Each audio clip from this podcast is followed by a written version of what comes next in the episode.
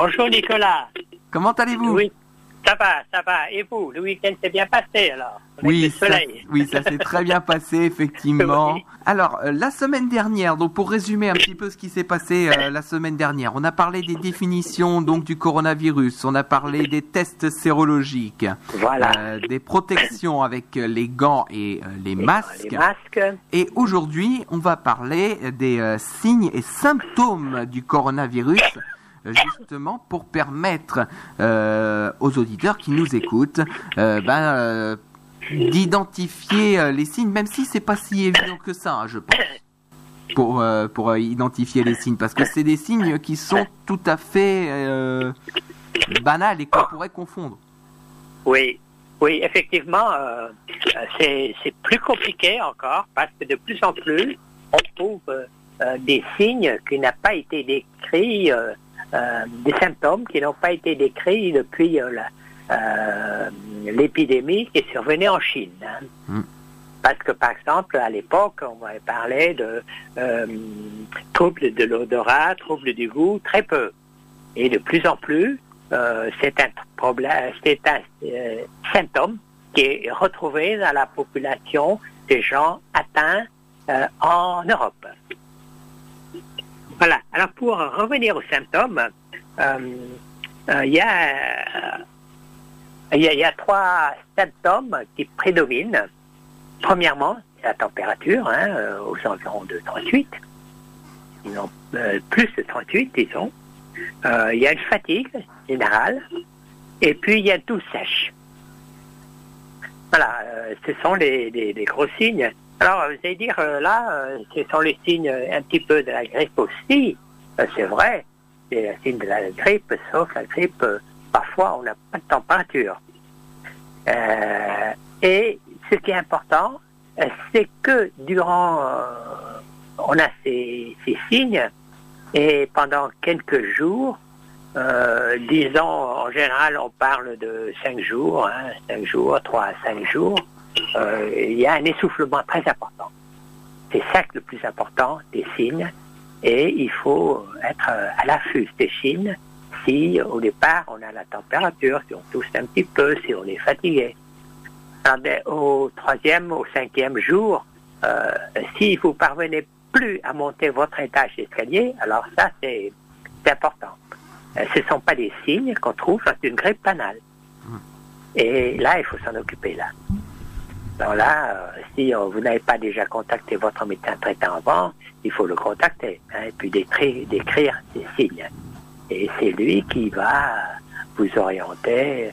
euh, est-ce que vous restez à domicile Euh, Est-ce qu'il vous fait des examens en plus Ou bien parfois, c'est le médecin traitant qui peut vous dire, écoutez, là, il faut appeler le 15 pour aller à l'hôpital. Voilà, en gros. Alors retenez toujours euh, la température, la fatigue et la toux sèche. Et euh, en quelques jours, euh, vous pouvez plus monter votre escalier, enfin votre, votre étage. hein. Il suffit de, de monter quelques marches pour que la personne soit très essoufflée. Je pense qu'il faut retenir ça. Alors, tous les autres signes, tous les autres signes, euh, de plus en plus, donc, euh, on parle de la perte du goût, de perte de l'odorat, et de plus en plus, on parle de ce qu'on appelle les symptômes digestifs. Alors, dans les symptômes digestifs, il faut inclure euh, les nausées, les vomissements, les diarrhées, les douleurs abdominales. Et on parle aussi maintenant des signes, des signes du système nerveux, euh, c'est-à-dire des maux de tête, des confusions. hein. Il, y a, des gens qui, euh, qui présentent, euh, ils sont confus tout d'un coup, en quelques jours, ils sont confus. Alors ça, ça, ça fait, en quelque sorte, il faut différencier aussi un, début d'accident vasculaire cérébral aussi, hein, mais, mais là, c'est au médecin de la personne qui, euh, qui parvient à démêler tout ça. C'est- C'est-à-dire que n'importe quel patient euh, lambda, euh, à partir du moment où il a ces signes euh, ou ces symptômes, le premier réflexe, c'est d'appeler le, le, médecin. Voilà, voilà. Température, fatigue et tout. voilà, ce sont les maîtres symptômes. Hmm. Et bon, ça c'est vrai. Par exemple, le trouble, quand on perd le goût, on, ne sent plus rien. Quand on a peu de troubles pour du goût, c'est pas habituel quand même. Hein. Ça aussi, il faut parler au médecin. son médecin traitant, il va demander est-ce que vous avez la température, est-ce que vous êtes essoufflé, est-ce que vous toussez? Il faut plus, quelque chose en plus hein, pour pouvoir faire le. Alors, il euh, y a quand même une question qu'il faut euh, qu'on ait en droit de se, de se poser. Euh, quand, la maladie, quand la, maladie a commencé en Chine en, décembre, donc décembre 2019, janvier 2020, on n'avait pas ces symptômes-là. On n'avait pas ces symptômes au niveau de, de l'odorat, du goût. Oui, oui, ça n'a pas été décrit. Comment, ça, comment il y a pu avoir cette évolution entre le départ du foyer en Chine et euh, les symptômes qu'on a, qu'on remarque aujourd'hui euh, en France Alors, euh, c'est une question difficile à répondre. Alors, est-ce qu'à l'époque, en Chine, ce sont des signes qui sont passés bien perçus? C'est-à-dire que le médecin a dit ne, demandez pas, par exemple. Vous voyez, ce n'est pas inscrit dans le dossier? ça, on ne sait pas. On ne sait pas. Parce que. et là, on ne parvient pas à savoir mais là, a posteriori, euh, les études chinoises qui ont repris les dossiers ont dit oui, effectivement, on a ces signes. Mais c'est pas d'emblée, euh, c'est pas, ce sont pas des signes qu'on, les Chinois, les équipes chinoises ont notés euh, dès le départ. Et est-ce que dans la euh, parce qu'il y a une deuxième vague, une deuxième vague qui est en train de se mettre en place euh, en Chine. Euh, est-ce que on s'appuie justement sur ce qui se passe actuellement en France, aux États-Unis, pour pour repérer les cas? Ah oui, oui, oui, mais les, les, Chinois maintenant le font, le font. Hmm. Mais là, on est à une période où disons, le, le, protocole est bien établi. là, on repère plus des cas graves, là, en quelque sorte. C'est-à-dire que les, cas graves, c'est-à-dire euh, euh, les cas qui nécessitent une hospitalisation. Hmm. Donc, euh, mais, c'est vrai que, comme on le dit, on le répète hein, dans chaque émission, on découvre de nouvelles choses au fur, au fur et à mesure. C'est-à-dire que c'était il un, c'était un virus il y a trois mois, on connaissait pas grand-chose dessus. voilà, trois mois de connaissance seulement, hein, médical. Ah, donc euh, maintenant, euh, effectivement, euh, on, connaît de plus en plus de, choses. donc c'est plus facile à, à diagnostiquer. Oui. C'est certain. Oui. Mais, mais là, c'est-à-dire que là, si y a une grosse suspicion de, de, euh, euh, maladie, euh, on a des examens. Hein. Hmm. Bah, Alors, bon, je, je, profite pour, pour écrire actuellement ce qu'on admet, ce que les médecins admettent, c'est l'évolution de la maladie, des, des les premiers symptômes, hein, des, des essoufflements, de la température. Alors la, la, la, maladie peut évoluer euh, en trois cas de figure.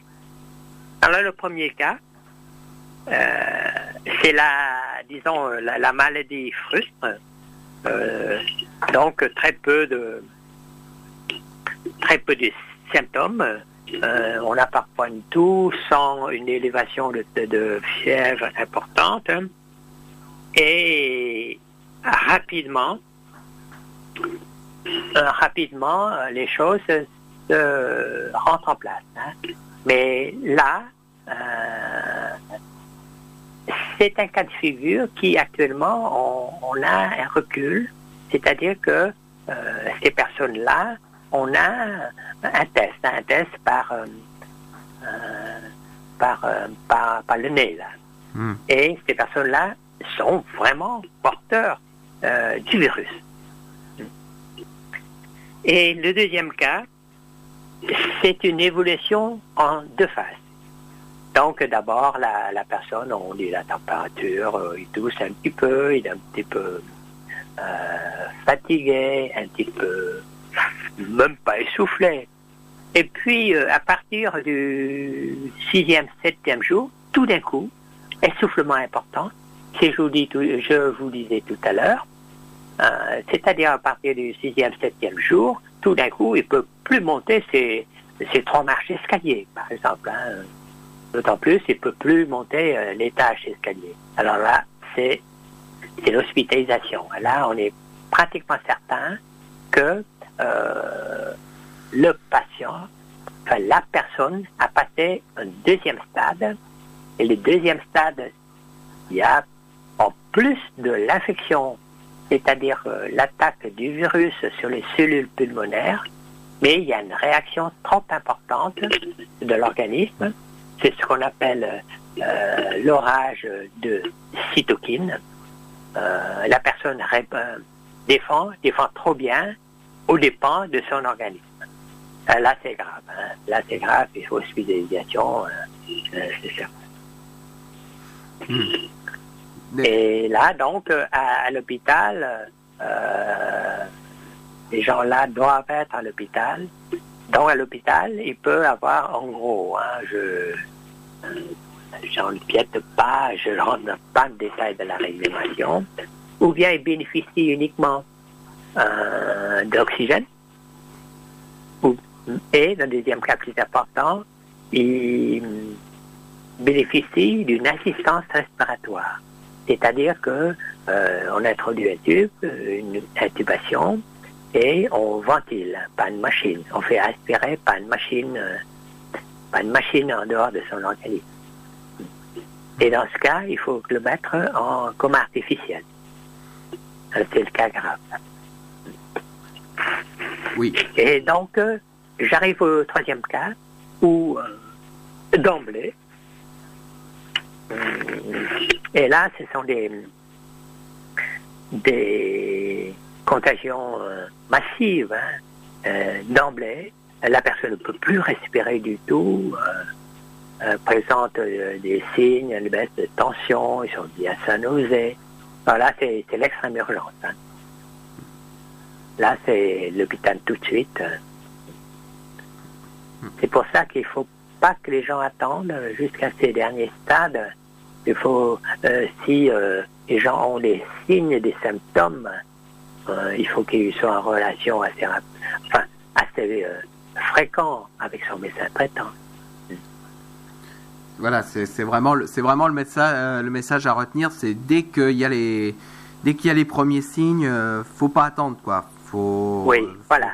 Faut téléphoner tout de suite au, soit au, soit au médecin ou alors euh, au, centre 15, je pense aussi, parce que le centre 15 peut donner les réponses également.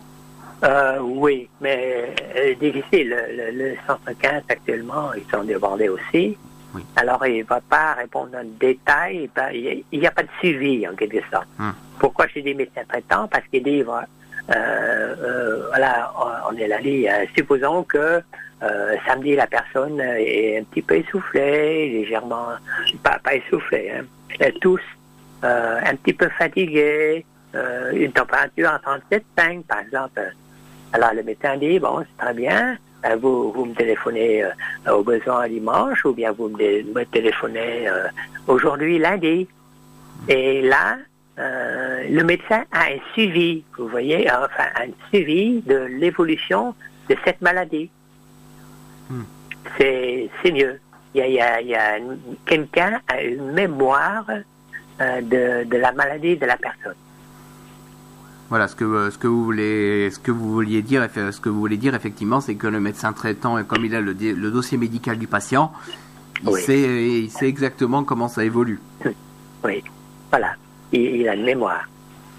Alors que effectivement le centre, le centre 15, euh, ben il n'y a pas, il y a pas Il n'y a pas cette notion de suivi puisque ça peut être un autre médecin régulateur qui prend le relais au moment où on appelle. Quoi. Voilà, voilà.